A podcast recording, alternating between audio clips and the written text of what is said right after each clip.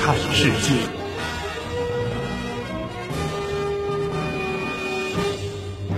世界真奇妙，不看不知道。您是想了解外国人观念中的东方，还是想知道中国人视角里的西方？无论东西，换个眼光看对方。这里是看世界。西方人眼中的东方，东方人眼中的世界。大家好，欢迎收听每周四中午的看世界，我是廖明杰，我是罗伟。大家好，我是周宏志。呃，我们都知道马上就要到端午节了，中国人很讲究这个节日，每当节日的时候都应该一家团圆在一起吃个团圆饭。但是呢，有这样的一群人，就是我们所说的这个务工人员，他们是不能够跟自己的家人一起吃饭的。那么随之而来的呢，就有另外的一群人，也就是留守儿童，他们也不能够跟自己的家人一起过节。是的，那么这一周呢，关于留守儿童有很多新闻，其中有几条比较重要的新闻引发了我们的关注。九号，贵州毕节四兄妹喝农药自杀；十三号又爆出湖南衡阳两姐妹中毒身亡。投毒嫌犯年仅十二岁，那么短短的时间，两起事件震惊了全国，也再次引发了社会对留守儿童的关注与思考。那么有媒体呢翻出了一篇写于二零一二年时的调查性的报告，那么这篇报告主要就是写了贵州毕节五名儿童因为生火取暖而死于垃圾箱内的事情。记者在文末呢不贬忧虑的写道：如果不能启动全社会的力量。不能找到更为有效的救助办法，一阵风潮过后，难免又会陷入无休止的循环。联系到近日在毕节四兄妹服毒身亡的事情，当初的预言竟然一语成谶，令人扼腕。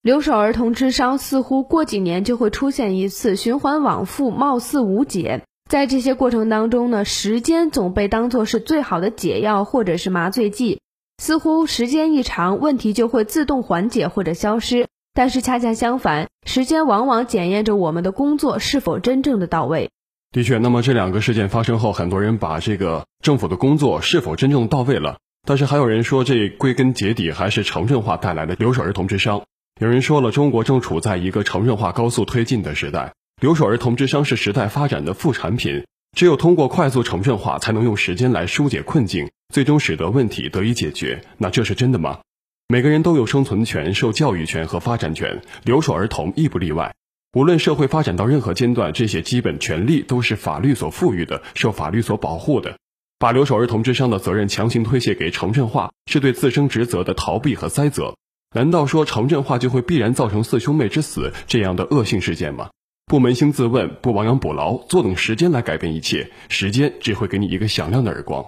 根据不完全的统计，我国有六千一百万留守儿童。像毕节四兄妹这样家庭失守、贫困重压的现象，并非小概率事件。这也再次给我们敲响了警钟：当家庭失守，学校和社会万万不能失守。每一个孩子都是全社会的财富，保护好他们是我们共同的责任。希望四兄妹之死能够唤醒沉睡的责任，否则下一次类似的事件发生，我们会再次叹息。感叹我们为何解不开留守儿童之伤的循环模式？社会上关注留守儿童的报道呀，还有专题呀，其实是非常多的。但是人们去关注了他们，往往是因为一些事件发生，而不是从他们的生活，从一些小事去关注他们。其实关于留守儿童，我们听的真的是太多了，而且我们关注到，可能这些留守儿童每年都是发生在贵州、湖南等等这一些偏僻、偏僻贫困的地方。而且你看这次。又是毕节啊，那么在二零一二年也是毕节五个兄妹在垃圾箱里面被活活的烧死，对，活活的烧死。那这一次又是毕节，所以说人们也是不光光在关注到留守儿童这个问题上，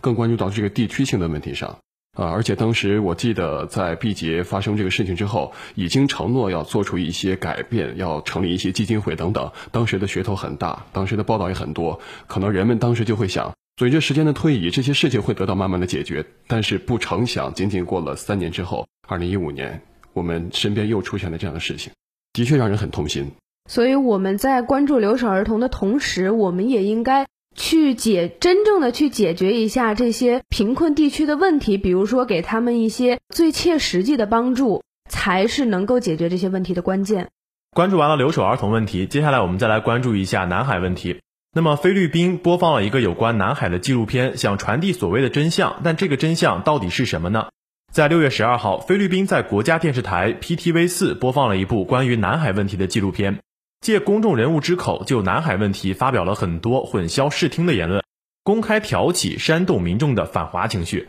菲律宾外交部声称，制作这部片子是为了所谓让全世界了解南海问题的真相，但事实上，这部片子却连英文字幕都没有，全片只有菲律宾语。制作这样一部片子，菲律宾究竟有何用意？这部纪录片的名字呢，叫做《自由》，由菲律宾外交部总统府新闻办公室和菲律宾的新闻局联合制作。纪录片分为三集，六月十二号首播的是第一集《海洋权益》，时长约二十二分钟。纪录片网称，二零一二年中国占领黄岩岛后，菲律宾渔民在黄岩岛遭中国海警驱赶，渔获量大为减少，因此失去了主要的经济收入来源。菲律宾外交部称，这部纪录片可以让全世界了解南海问题所谓的真相，但事实上，该片从片名到采访几乎全部都是菲律宾语，并不配备英文字幕。作为一名不懂菲律宾语的外国人，很难理解纪录片的内容。而且，纪录片的导演和主持人全部都是菲律宾的名人，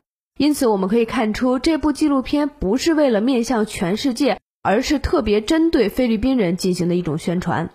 那么，菲律宾政府为何要在此时来推出这部纪录片呢？在菲律宾的政治体系当中，二零一五年是一个关键的年份，搅动南海问题是某些政治集团获利的手段。其次，菲律宾在二零一六年即将举行总统大选，阿基诺三世希望通过南海问题来炒作成为大选的议题，借机来选出一个能够延续其外交政策的政府，来确保其利益不受损失。从这个意义上来说，南海问题依然是一个政治工具。对于菲律宾的有关言论，在六月十二号，在纽约联合国总部召开第二十五次联合国海洋公约缔约国大会上，菲律宾代表就南沙岛礁建设、南海仲裁案等问题不点名对中国横加指责。对此，中国出席缔约国大会代表团团长王明对此进行了严厉的批判。他说，某个国家在此次缔约国大会上大谈特谈南海问题，企图欺骗国际社会，向中国施压，迫使中国在主权和领土问题上妥协退让。王明声称：“我在此正告诉这个国家，你们打错了算盘，算错了账。中国维护国家主权、领土完整的意志坚如磐石。无论是在缔约国大会，还是在联合国，即使你们讲一千到一万，你们的图谋永远不会得逞。”那么，实际上我们一直在关注的南海问题，早在二零一三年就已经开始了。在二零一三年的一月二十二号，菲律宾就中菲有关南海的海洋管辖权的争端提起强制的仲裁。中国政府二零一三年二月十九号退回了政府召会及所附仲裁的通知，此后多次郑重声明，中国不接受也不参与菲律宾提起的仲裁。但是菲律宾政府不顾中方的立场，仍然在二零一四年的三月三十号向国际仲裁法庭提交了所谓的诉讼状。那么南海问题刚才也是从二零一三年我们看到一直延续到现在，而且之前我们上一期看世界也说了，在呃 G 七峰会上。提到了南海问题，而且提出的意见还不少。那么本月的十一号，正在美国访问的中央军委副主席范长龙和美国的国防部长卡特在五角大楼就举行了会谈。在这个会谈当中呢，范长龙就说到了，呃，一句古诗啊，说的是“望远能知风浪小，凌空始觉海波平”。那么这句话呢，也是提到了这个南海问题。他说呢，南海问题只是中美关系的一个插曲。美中双方应该登高望远，来关注更大、更多的国际和地区问题。所以说，希望在菲律宾和中国的南海问题上，美国不要做太多的插手。对，上次我们关注的时候，美方实际上是站在日方的立场上说的这个南海问题。那么这一次呢，其实美国也是想要站得远一点来说。所以说，和平解决海上争端最有效的途径呢，就是由直接有关当事国在尊重历史史实。和国际法的这个基础上进行谈判和协商，这是最好的一个方法了。关注完了南海问题，接下来我们再来关注一下我们一直关注了很久的斯诺登。那么可能斯诺登已经很久没有露面了，但是但凡斯诺登一露面，就一定有大新闻发生。中俄未回应破译斯诺登情报，多国媒体质疑了可靠性。俄罗斯和中国破译斯诺登文件，致英国撤回一线特工。这篇在十四号由英国《星期日泰晤士报》发出的报道，取得了轰动效果。在美国一边拉着欧洲盟友对俄罗斯制裁打压，一边帮着亚洲盟友在南海对中国横加指责的时候，中俄双双成为斯诺登《无间道》连载小说的最新一章的主角。不禁让人怀疑这里面意外的成分究竟有多少。不仅是俄中均未对此事件做出官方的回应，就连据称遭受重大挫折和损失的英美情报部门和他们的上级也对媒体保持了缄默。从十五号的舆论反应来看，除了几家美国媒体和网民表达了对叛徒和敌国的愤怒外，全球范围内对报道真实性的质疑声是相当的强烈的。那么，质疑者包括了二零一三年斯诺登泄密案的主要报道者英国《卫报》。德国《明镜周刊》等等，那么质疑的内容呢，也是有很多的。那么在这质疑当中呢，也有很多的声音来发出来啊。那么首先，他们英国《卫报》就当初提出了五点，对于斯诺登这件事情报道的新闻是否有一些可疑的地方。那么首先，那么说了这个中国破获了斯诺登的手中的情报，它的真实凭据到底是什么？当时说可能斯诺登早就承认过，在二零一三年的时候就承认了他将手中。成千上万的情报来透露给了不同媒体的记者啊，关键是不同媒体。然后就算是中俄解密了一些文件，很有可能不是斯诺登直接告诉他们的，很可能是从记者的手中直接获取的。所以说这一点也是非常关注的一点。其次呢，就是他们没有听到美国政府的声音，觉得非常的奇怪，因为往往对于这个事情，美国媒体是非常敏感的，包括政府，往往一对这些事情一出来之后，美国政府肯定也会有一个说法的。那么，在质疑的点当中，还有一条就是英国的军情六处受挫。为什么英国的外交部做出回应，却是负责国内情报安全的内政部门的发言人的讲话被一再的引用？嗯，其实这个他们当时有个报道说的是英国的情报处。这个事件一出生之后，英国的情报处撤回了很多人回去，因为就是怕受到攻击嘛，受到影响。对，但是这个发出声音的人却不应该是他们的上司，而是另外一个部门管理的，所以也是非常的可疑啊。同时，这个第五点卫报提出的非常的重要，那就是《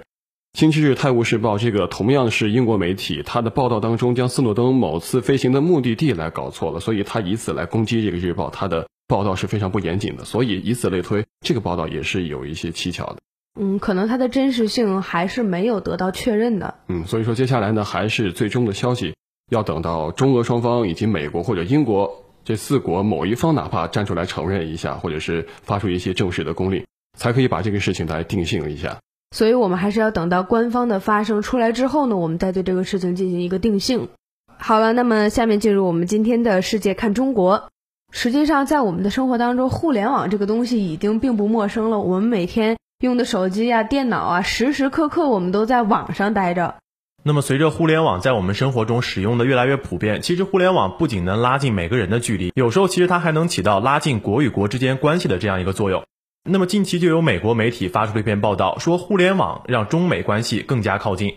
近日，阿里巴巴董事局主席马云在《华尔街日报》刊登了题为《中国将成为美国中小企业的下一个希望》的公开信。马云在信中介绍了阿里巴巴的美国战略。既帮助美国中小企业连接进全球电商生态以及中国这个全球最大的消费市场，阿里巴巴作为中国力推的互联网加的典型，其美国战略也对中国的产业政策是一个不小的助力。美国经济的一个重要特点就是中小企业和创业企业众多，而对这些企业来说呢，正在形成中的中国中产阶层是一个潜力无限的广阔的市场，因此阿里巴巴就把两者之间的对接作为了进军美国的突破口。对于美国企业来说，阿里巴巴不仅能够提供一个进入中国的便捷通道，更是一个能够推动新消费热潮形成的新型分销方式。二零一三年七月，美国太平洋西北地区种植樱桃的农民通过阿里巴巴平台，在两周内向中国消费者出售了一百八十吨樱桃，相当于约十家中型超市一年的销量。阿里巴巴的这种特点也正好符合了美国中小企业和创业企业快速打开市场的需求。那么近年来呢，中国人海外购物潮已经成为世界瞩目的现象。中国人在海外购买范围已经从以往的电子产品和奢侈品，扩大到了包括日用品、食品在内的几乎所有的商品。随着消费能力的增强，中国消费者开始越来越关注商品的质量和品质。在这种情况下，仅靠中国国内的供应商就很难满足消费者的需求了。那么也正因如此，中国消费者把目光投向了海外。阿里巴巴的美国战略一旦形成，中国消费者就可以直接购买美国的各种商品，这对消费者来说无疑是一个巨大的利好。那么同时，阿里巴巴还将作为中国力推的互联网加的典型，其美国战略也对中国的产业政策是一个不小的助力。美国之所以能占据世界经济的高点，不单是因为其科研和金融实力，更是因为美国企业拥有强大的创新能力和严格的质量管理体系。更多的美国企业通过阿里巴巴直接进入中国市场，意味着中国企业将面临的竞争将迅速升级，这也将成为倒逼中国企业加速产业升级、加强创新、提升质量的一个重要契机。当然，美国企业在中国发展并不容易。阿里巴巴想要确保美国战略成功，还必须要做好政策和企业服务方面的准备。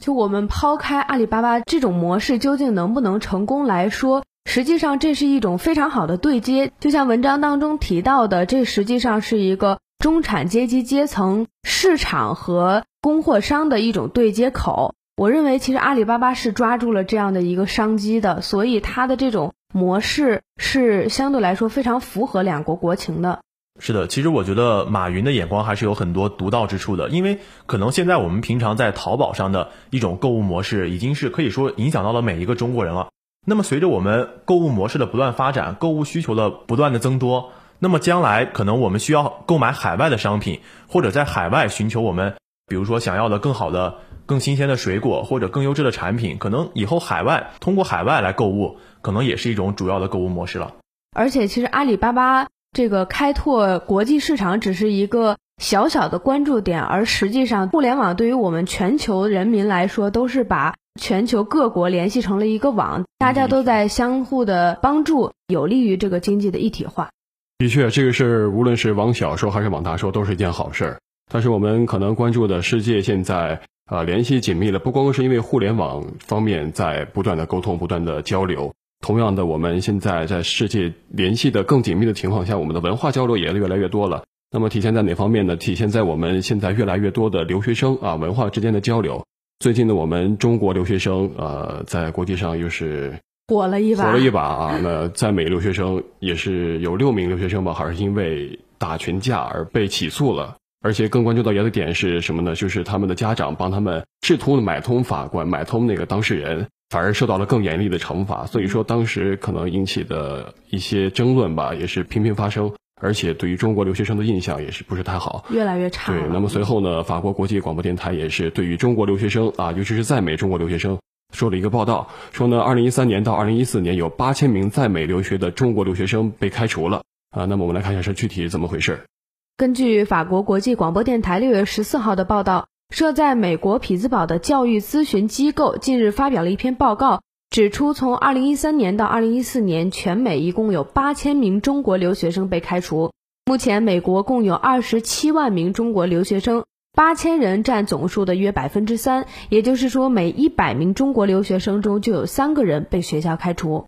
报告表示，在被开除的中国留学生中，近百分之八十与成绩差和作弊有关。因成绩差被开除的占百分之五十七，因抄袭和作弊被开除了占百分之二十二。这些数字改变了美国教育界人士对中国留学生学业成绩良好和谨守校规的印象。报道称，还有一部分中国留学生是因为违纪违法被开除。二零一四年，在西雅图、纽约、洛杉矶都曾发生中国留学生驾豪华跑车飙车而车毁人亡的事件，肇事者的行为已构成犯罪，不为学校所容。报道还指出，美国的学校为了增加收入而广招外国学生。二零一三年到一四学年，中国留学生在美所缴费用高达二百二十亿美元，约合人民币一千三百六十五点七八亿元，成为缺钱的美国学校的重要收入。只要有钱，中国的家长几乎都可以把孩子送往美国上学，而只要交得起学费，美国的学校呢也是不问良莠，一概接收。实际上，我们在生活当中，很多同学都到国外去留学了。而我们经常听到的一些学校，其实并非美国的那些名校，而是一些野鸡大学。而这些大学实际上就是我们文章当中所说的那种，因为学校缺钱而把很多中国学生纳入到学校的当中来。是的，我觉得不仅可能说是因为学校良莠不齐，而且就是留学生成分的构成，我觉得。随着时间的不断推移，也在发生变化。可能在我们小时候，我们印象中的留学生就是那种品学兼优的，但是现在可能说是家里边有钱，你就能出去留学。而在这些问题的背后，实际上反映出来的是中国的教育问题。之所以人们都愿意把孩子送到国外去，实际上最本质的是希望他们能够接受到更好的教育，而其实是恰恰相反的。在国外，孩子们尤其是一些年龄比较小、比较小的孩子们受到了一些，比如说周围同学的影响呀，或者是说离父母远、呃天高皇帝远的这些事情，就实际上是促使了他们的一些不好的习惯和不好的行为的发生的根本原因。的确，说了这么多，其实归根结底还是一个要在留学生出国的这一方面，美国的学校要把好关。咱们中国的留学生呢，也要注意自己的行为问题，这样的话才有利于文化的交流，才是真正的留学。呃，那说到了我们这个留学呢，其实就是为了一个文化的交流嘛。其实说到这个中美文化，还是有一些很大的差异差异的啊。在这我们先来说点题外话啊，就是问问这个罗伟和廖明杰，平时你们俩在生活当中啊，就是经常会说这个请和谢谢你吗？可能对陌生人会说吧，但是比如说像寝室里的同学呀。就没这么客气了。是的，我也是这样。可能就是跟比较熟的人的话，觉得说请和谢谢你会感觉比较别扭，就很嗯，有种 感觉关系不是那么好啊。嗯，哎，你看大家都说到了这个请和谢谢你，可能我们平时说到，如果说的太频繁了，会感到别扭，是吧？咱中国会人会感到别扭，但是可能在美国人看来，说谢谢、请这两个词儿是他们每天要必须去做的一个事情，是他们说话里头的一个习惯。那么这个差异也是被美国媒体所发现了。他们提到呢，在中国不必总说请和谢谢你。那么这篇文章也是来自于美国大西洋月刊网站说的一篇中国人所理解的谢谢你。啊，他提到呢，中国人很少像美国人那样把谢谢、请和对不起，包括打扰一下、是否可以等等这些短语来挂在嘴边。呃，如果说中文的时候呢，有些人会经常觉得这个中文的这个语气过于唐突，或者是强硬，甚至是粗鲁啊，比如表达。不要做某件事，或者是拒绝某个请求的短语时，包括不要、不用、没有、不可以。那每次说出这些短语之前呢，都要来挣扎一番，是否加一个听起来语气更加缓和的词语呢？比如说打扰一下，谢谢。外国人听到中国人讲话同样唐突啊、强硬，甚至粗鲁，其实并不是他们真的没有礼貌，而是中文就是这么表达的。在拥挤不堪的地铁车厢里，当有乘客会下车时，他们会大声的喊下车，而且他们不会加上一句打扰一下或者是不好意思，我要下车等等这样的短语。那么朋友之间的举止呢？虽然礼貌，但是彼此说话的时候依然是非常的强硬的。比如一帮朋友聚餐，有人会帮其他人夹菜呀，这些微妙的动作让人感到很温暖。但同时又有人直接要求给我盐，而没有加上请或者谢谢这样的词语。而在美国人看来，看到这一幕呢，他们都会感到很吃惊，强忍住也不去说“请”字。中国朋友说，他们觉得西方人讲中文时说了太多的“请”和“谢谢”。语言学家詹凯迪解释称，中国人表达关系好的方法是缩小你我之间的距离感，加上“请”会让对方觉得两个人之间生疏有距离。其实这就是一个双方生活习惯文化的一种差异，在我们看来这是很小的一件事儿，但是在美国人看来，可能他们觉得，哎，你们怎么说话这么粗鲁，一点都不讲礼貌。虽然说这是我们中国人的一种习惯，我们可能跟朋友之间不习惯说这些请和谢谢等等这些礼貌用语，但我觉得，假如有时候我们习惯了不加这些礼貌用语，我们在社会上和陌生人，我们也情不自禁的没有加上这些请和谢谢诸如此类的礼貌用语，可能就在这种时候会让别人觉得不够礼貌，或者我们有些粗鲁。所以我们在和陌生人或者是关系不太熟的人说话的时候，还是要加上一些礼貌用语，这些是可以避免别人觉得我们粗鲁的方法。下面进入一段好听的音乐，音乐过后是我们的异域风情。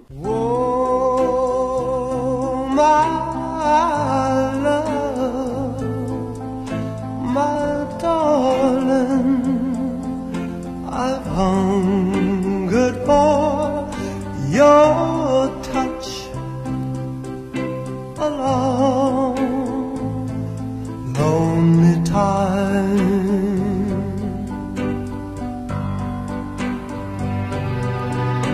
And time goes by so slowly, and time can do so much. All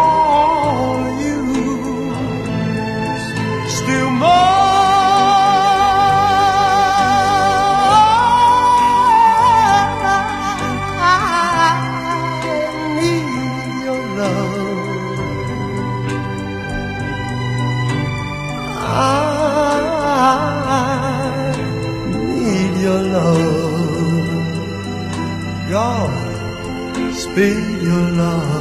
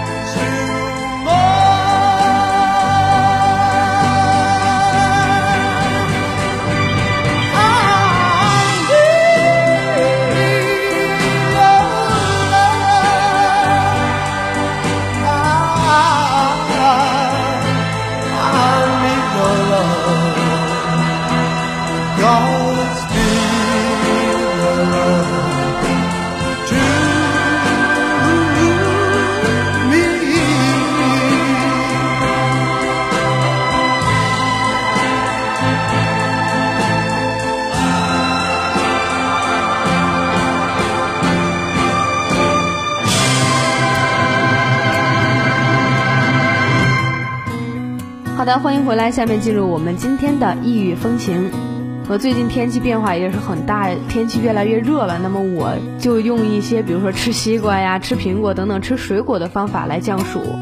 的确，一到了这个夏季，人们为了避暑啊，可能大家最喜爱的这个水果就是西瓜了。可能对于西瓜，很多人都有着自己独特的一个感情，毕竟是避暑的良品嘛避暑良品啊，所以说可以说是中国人在夏天的一个超级水果，西瓜是当之无愧的。那么英国人的超级水果呢，就不是西瓜了，他们的超级水果是蓝莓。在英国，如果你感冒或者发烧，医生叮嘱最多的除了多喝水之外呢，便是吃富含维生素的水果，而蓝莓则是位居排行榜前列的水果之一。蓝莓在英国受到普罗大众的欢迎，实际上是近几年的事情了。大部分的超市里销售的蓝莓呢，都是进口于美洲。随着蓝莓的流行，英国果农也开始大量种植蓝莓。如今的种植量相比2008年呢，已经翻了四五倍。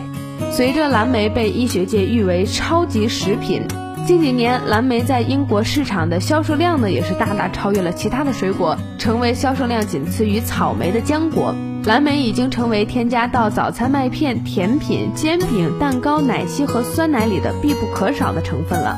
有关科学研究也表明，蓝莓含有能与维生素 D 一起作用、增强免疫系统的化合物。这种化合物能增强参与免疫功能的基因的活性。事实上，蓝莓的好处多多。蓝莓因为富含花青素类黄酮，抗氧化作用非常强大，可以帮助抗氧化、抗肿瘤。与此同时，还具有良好的补脑效果，长期食用能加强记忆力。除此之外，蓝莓还被冠以“护眼水果”的称号。据说二战期间，英国皇家空军飞行员经常使用蓝莓果酱以提高夜间的视力。蓝莓能保护眼睛，提高视力，预防视力丧失，这使得飞行员在夜间飞行时更精确地完成任务。有关二战飞行员的报告，促使欧洲的研究人员研究蓝莓对夜视的好处。研究结果确实表明，蓝莓能提高夜间视力，加快对黑暗的反应速度，而且能更快地对强光做出调节。蓝莓还对老年性视网膜黄斑性病变有帮助，这种病变是导致很多六十五岁以上老人视力下降的主要原因。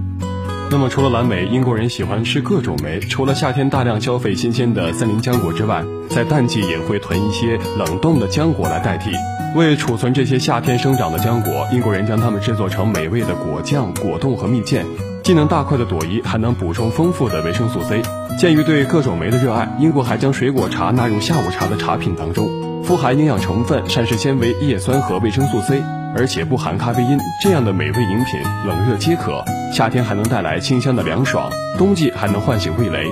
英国人喜欢各种森林浆果，与英国的自然环境有关。英国适合各种森林浆果里的生长，草莓、树莓、黑莓、黑加仑子、樱桃等等。而这些本土生长的浆果也被公认为名列前茅的健康水果。